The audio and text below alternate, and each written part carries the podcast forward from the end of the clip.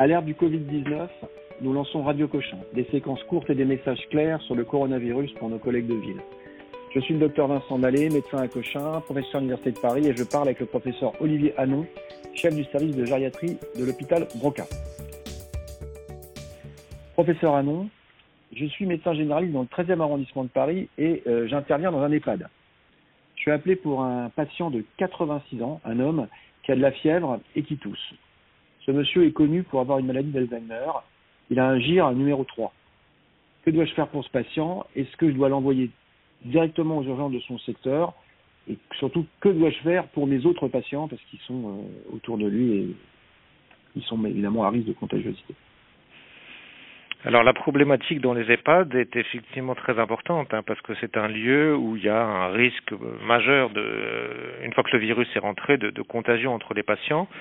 Euh, donc à ce moment-là, on, on dit qu'à partir du moment où il y a deux patients euh, suspects, enfin détectés Covid, l'EHPAD est à ce qu'on appelle euh, contact. Donc tous les patients doivent être euh, confinés dans leur chambre, euh, que le personnel doit avoir un, un masque de, de, protection.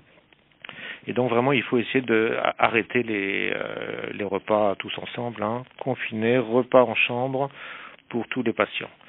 Euh, donc ce patient-là, il est à haut risque d'avoir un, un, Covid, donc il va falloir le confiner dans sa chambre, euh, que le personnel mette un masque. Euh, et le meilleur moyen de protection, c'est le double masquage, hein, un masque au patient et un masque pour le, pour le soignant quand il va intervenir. Ensuite, il va falloir aider le, le collègue médecin généraliste. Est-ce que je le garde? Quels sont les Est-ce que je dois l'envoyer à l'hôpital? Est-ce que ça a un intérêt de l'envoyer à l'hôpital? Ou comme c'est un patient qui a une maladie d'Alzheimer et euh, qui est à, avec un, un gire déjà un petit peu altéré puisque euh, les gires 3, entre 3 et 4, il y a déjà une, une perte d'autonomie chez ces patients avec une, une maladie d'Alzheimer. Donc, bah, il sera probablement pas réanimatoire, mais malgré tout, peut-être qu'il peut quand même avoir un bénéfice euh, de venir à l'hôpital pour traiter une hydratation, euh, une, hypoxémie qui ne peut pas être prise en charge dans l'EHPAD, hein, qui n'est pas un endroit euh, sanitaire. Hein. Des fois, il n'y a pas d'oxygène, il n'y a pas suffisamment d'infirmiers pour mettre en place une perfusion. Donc, il y a une décision qui n'est pas toujours facile.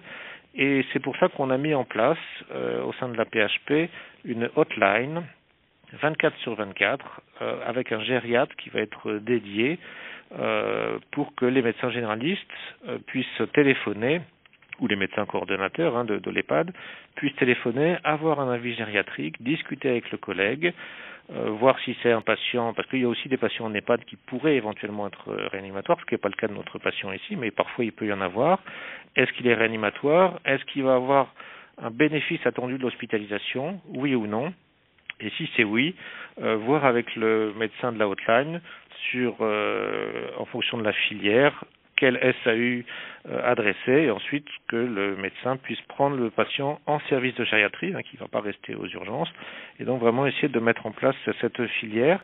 Et euh, sur sur Paris, hein, avec la PHP, il y a des territoires, hein, c'est fait sur le plan national hein, d'ailleurs, sur le plan territorial, hein, chaque EHPAD euh, est en relation avec euh, un hôpital et donc ben, on met en place ces hotlines. Et donc ça, je pense que c'est quelque chose qui n'est pas encore connu puisqu'on vient de le démarrer il y a, il y a une semaine, euh, des médecins généralistes et qui sera une vraie aide pour les médecins généralistes pour euh, discuter du patient, de la prise en charge, euh, quel traitement je peux mettre en place sur place.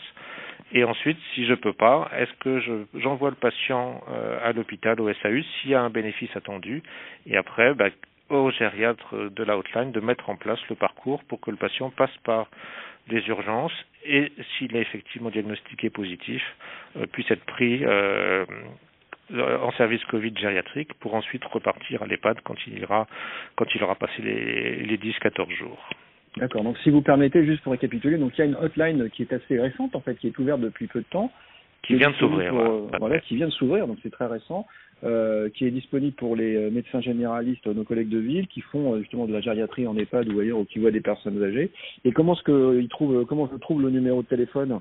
Alors c'est ce qu'on appelle la filière gériatrique territoriale. Hein. Chaque EHPAD a normalement le numéro de sa filière. On avait mis en place des numéros de téléphone où le médecin pouvait déjà appeler euh, hors euh, crise sanitaire hein, un gériatre pour avoir un avis. Euh, ben là c'est cette ligne-là qui est ensuite redistribuée. Nous on a fait une liste d'astreinte de médecins, donc ensuite c'est redistribué au médecin qui va pouvoir répondre au médecin généraliste. D'accord, c'est très clair. Hein. Et donc là, donc les mesures d'hygiène, vous disiez, donc c'est euh, chariot devant la chambre, euh, lavage des mains systématique, euh, et puis masque pour le soignant, et donc avec des mesures d'isolement. Mais ces patients-là, c'est compliqué quand ils sont un petit peu altérés, ils sortent de la chambre, ils se promènent. Alors c'est surtout au début de la, de la, phase de la maladie, puisque c'est souvent des patients qui peuvent effectivement déambuler.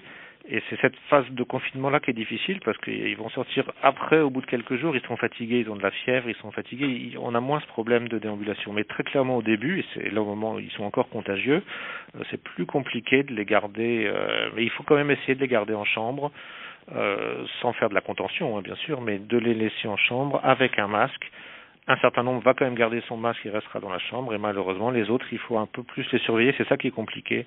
Et donc, quand ils sont trop déambulants, ça peut être aussi euh, une, euh, en, discutant avec le collègue au téléphone, euh, une raison pour dire je vais l'envoyer dans un secteur dédié Covid à l'hôpital, où là, bah, il sera surveillé pour pas être déambulant. Dans, mon service, on a mis en place un système de protection avec des, des, des, des, plaques pour empêcher de sortir du, du service. Donc il y a un endroit entrées-sorties qui sont bien déterminées et on surveille que les patients déambulants ne se baladent pas dans tout, dans tout l'hôpital. Oui, bien sûr, bien sûr, bien sûr.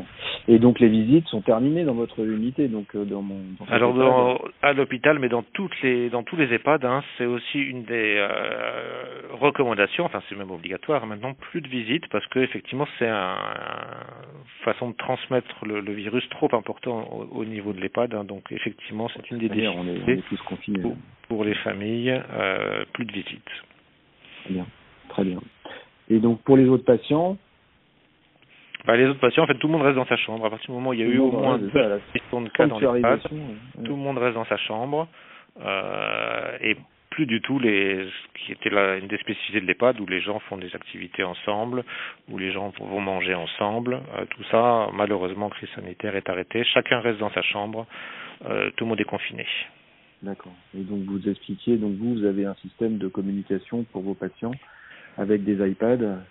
Alors nous, dans mon service à, l'hôpital Broca, effectivement, on a mis en place, avec l'aide des neuropsychologues, un système pour continuer la communication avec les familles avec des iPads. On prévoit un horaire de rendez-vous contact d'abord avec le médecin qui donne des, renseignements médicaux et ensuite contact, la neuropsychologue prend la main euh, pour un contact face-face, la famille qui voit son, son, euh, son, son, patient, son parent et qui peut comme ça voir, euh, bah, qui va en général pas trop mal, hein, parce que heureusement, dans un bon nombre de cas, les patients vont être fatigués, mais ça va bien se passer. En tout cas, donc ils ont le contact avec la famille et euh, la neuropsychologue peut aussi leur euh, faire un soutien psychologique euh, si besoin.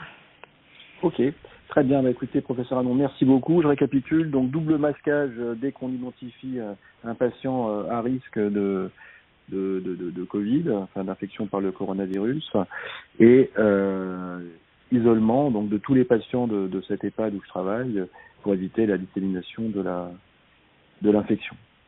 Et avoir recours vraiment à cette hotline qu'on a mis en place et qui, j'espère, va aider euh, au parcours du patient dans un grand nombre de cas. pourra m'orienter et m'aider pour savoir si je dois l'adresser aux urgences Exactement.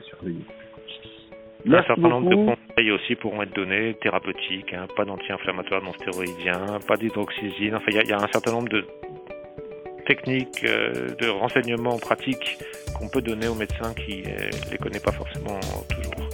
Donc ça c'est une très bonne chose. Hein. Merci beaucoup pour ces efforts. Euh, merci et bon courage à vos équipes hein, et à tous les, les, volontaires qui sont venus vous aider. On sait que vous êtes en première ligne. On vous souhaite donc à tous bon courage et merci encore d'être intervenus.